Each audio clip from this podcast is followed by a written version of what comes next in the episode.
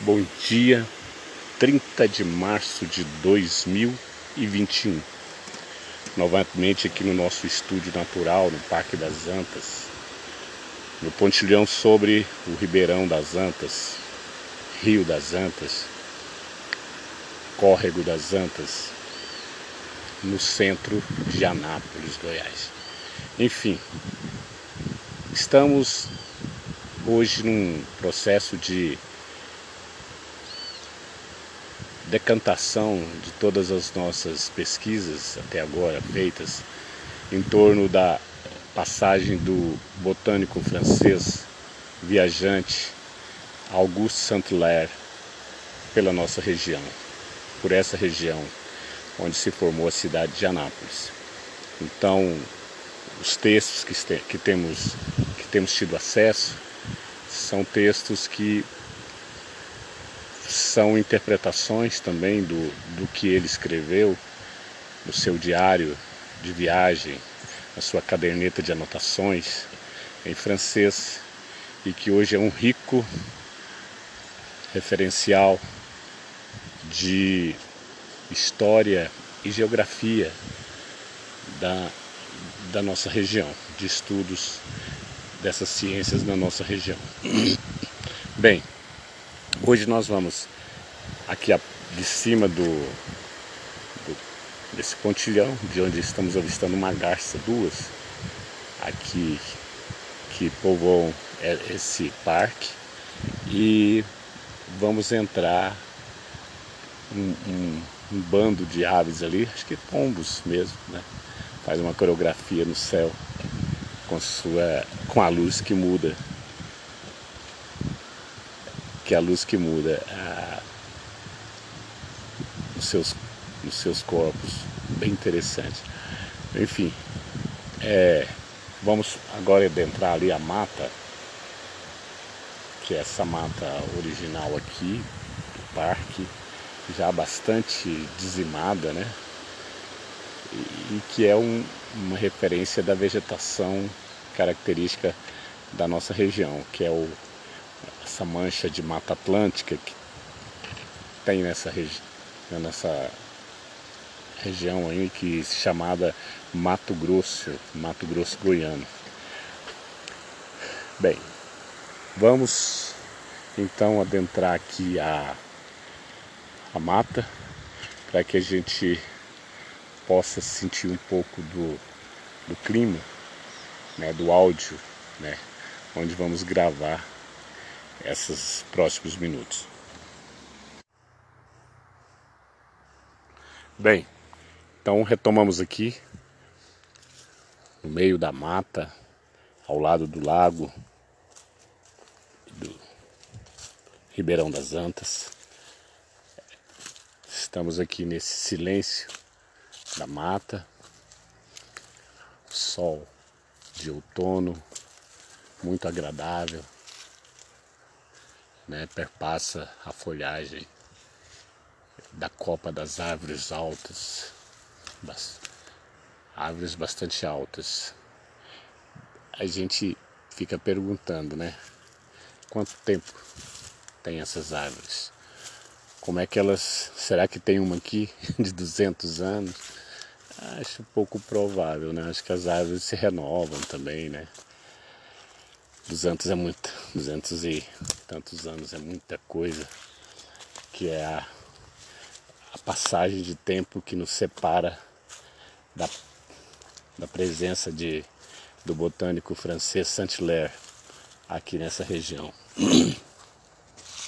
Mas é muito agradável estar aqui falando desse tema.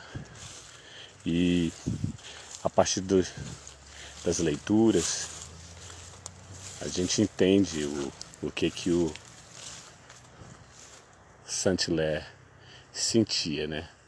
Sua cabeça de homem educado naquela cultura europeia da época. Claro, ele não, não poderia ter outra visão senão é, visão eurocêntrica, né? E isso está muito impresso né, nos textos que ele produziu, nas anotações, e que os estudos posteriores tentam fazer uma revisão daquilo, daquela visão às vezes depreciativa, né, principalmente do povo, né, do povo e das suas realizações, né, das suas, da sua conduta enquanto construtores de uma civilização tropical. E estamos. É interessante refletir sobre tudo isso. E eu acredito que temos que estudar mais ainda, né? Temos que trabalhar mais, nos debruçarmos mais em cima desse estudo da obra deixada por Saint-Hilaire sobre nosso país, sobre, sobre enfim, sobre a nossa história, né? sobre nossa história como povo. E é como entrar numa mata assim, ó, igual essa. Já não com tantas intempéries como na época que ele esteve aqui, mas com esse clima favorável à reflexão e a natureza é pródiga em nos propiciar, em nos propiciar momentos de reflexão, né? E eu acredito que a passagem de Saint-Hilaire aqui é um é um prêmio, né, cara? Para nós que buscamos entender as nossas origens, entender o nosso passado, entender o que nos formou. E a mata, essa mata, ela tem essa tem essa característica de ser diferente, né, do resto do, do formato de, de savanas que caracteriza o cerrado, o cerradão do Planalto Central. Então, é, como eu já disse, é uma região aqui e mais ao sul o Mato Grosso goiano, que também se caracteriza por serem terras mais férteis, né, do que a, a maior parte do cerrado para o plantio, né? para o plantio de, dessas culturas que o homem invasor, vamos chamar assim, com a sua cultura, que somos nós e nossos descendentes e ancestrais, é, colocamos por aqui. Enfim, então estou aqui é, a gente é tão verde, é tão bom, é tão agradável que às vezes a gente procura respostas no silêncio. A folha caindo, aquela máxima de que nenhuma folha cai da árvore se Deus não quiser. Isso é clássico, né? Várias interpretações. Quantas folhas né, caíram. E uma coisa que eu gostaria de colocar e vou pesquisar hoje também é a questão, além da do, de quais as plantas mesmo do cerrado estão no, no herbário, né? De, de, de Saint-Hilaire. Quais, os, quais as plantas do cerrado que hoje nós reconhecemos que naquela época ele, que ele, ele, ele colheu e catalogou, né? A gente tem flores que hoje a gente conhece, elas já existiam, por exemplo, a caliandra, ela, ela existia, aquela flor vermelha, ela, claro que para coletar ela é muito difícil porque ela é, fenece muito rápido, né?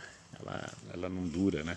Como a maior parte de, de, de das flores do cerrado, que são, enfim, é, muito duradouras, né? Tanto é que tem a indústria das flores do cerrado artesanais que são flores que duram anos, décadas, talvez quanto tempo está aí, né? e frutos do cerrado. Será que? Porque pelo que eu li, lá Santilher esteve aqui na época da seca, né? Na época da seca, 1819, na época da seca. Tem que saber exatamente que período da seca ele teve. Né? No, no auge, né? Se no auge, né? agosto, de abril a, a outubro, então é, é, realmente o período da seca. Não, não, se sabe se também naquela época era o mesmo regime de chuvas, era o mesmo regime de seca. Mas o que se vê é que ele não faz nenhuma referência em algum lugar. Temos que pesquisar isso, aos frutos do cerrado. Eu não vejo dele uma fala sobre o araticum forte, né? O araticum é da, inclusive da mesa, né? Do, do brasileiro, do, do cerrado do interior, o piqui né? Eu não, não, não ouvi ele falar desse do pequi, nem da e nem da gabiroba, né? Aquele fruto delicioso do, do cerrado, bacupari, outros frutos do cerrado que não, eu não vejo referência dele a esses sabores inigualáveis, fantásticos. E nem da própria jabuticaba, que eu, a origem da jabuticaba diz que é brasileira, então temos que teríamos que, tínhamos que ter alguma referência dele em relação a isso. Ou será que ele nem queria experimentar? Ou era orientado a não experimentar? Porque o que se sabe também é que ele se, ele se envenenou com. No final da viagem dele, 1822, ele se envenenou com, com mel de abelha silvestre. E temos que pesquisar muito mais ainda as entrelinhas dos diários de Saint-Hilaire. Ontem tivemos a referência dos que andavam com ele, né? O Zé Mariano, um que Iver pega um nome francês, que morreu ainda em Minas, né? Quando acompanhava ele. Esses outros três os acompanharam, o armeiro, que, o, que era, ele não andava sozinho, né? Mas pouco ele falava. E aquele índio botoco, botocudo que ele praticamente adotou e, e tem muitos relatos sobre ele. E, enfim, aqui nós estamos nessa mata, nessa mata do Mato Grosso Goiano, ao lado do córrego das Antas, Ribeirão das Antas, Rio das Antas, próximo às nascentes cabeceiras. Aqui, inclusive, tem nascentes. Aqui tudo é cabeceira do Antas, porque aqui são nascentes de todos os lados. E até mesmo com toda a degradação urbana ocasionada, com invasões e, e deteriorações decorrentes disso, muitas nascentes, muitas nascentes nessa região. Então, daqui o Antas corre e vai recebendo outros, recebe um outro emissário, que é o córrego Góis, daqui a que é um, um, um córrego já mais caudaloso, a um, um quilômetro, um quilômetro e meio recebe João Cesário e por aí afora e vai lá até Córrego Extrema e depois forma o Antas com esse extrema que segue até o Corumbá. E estou falando desse ritmo aqui porque a, a, a mata sugere isso, né? Você está em comunhão com a natureza, fazendo esse relato. Eu poderia, como é Santilé, poderia estar tá anotando. Fosse naquela época, não teria essa facilidade da tecnologia de gravar a impressão. Mas a gente queria saber, eu gostaria, como botânico, saber a, a idade dessas árvores, como é que elas essa mata continua aqui até hoje, se tem árvore que atravessou 200 anos, elas vão se renovando, vai caindo, vai nascendo outras. Eu acredito que seja por aí. Aqui mesmo ao lado tem um tronco imenso de uma árvore caída. vale o documentário, vale a pergunta. Então, muita coisa ainda para estudar. Eu acho que nós temos que realmente nos preocupar com o futuro. Borboletas voam à minha frente, acasalando. Eu consigo pegá-las. Ó, impressionante. E as árvores de todos os tamanhos, todas as grossuras do tronco.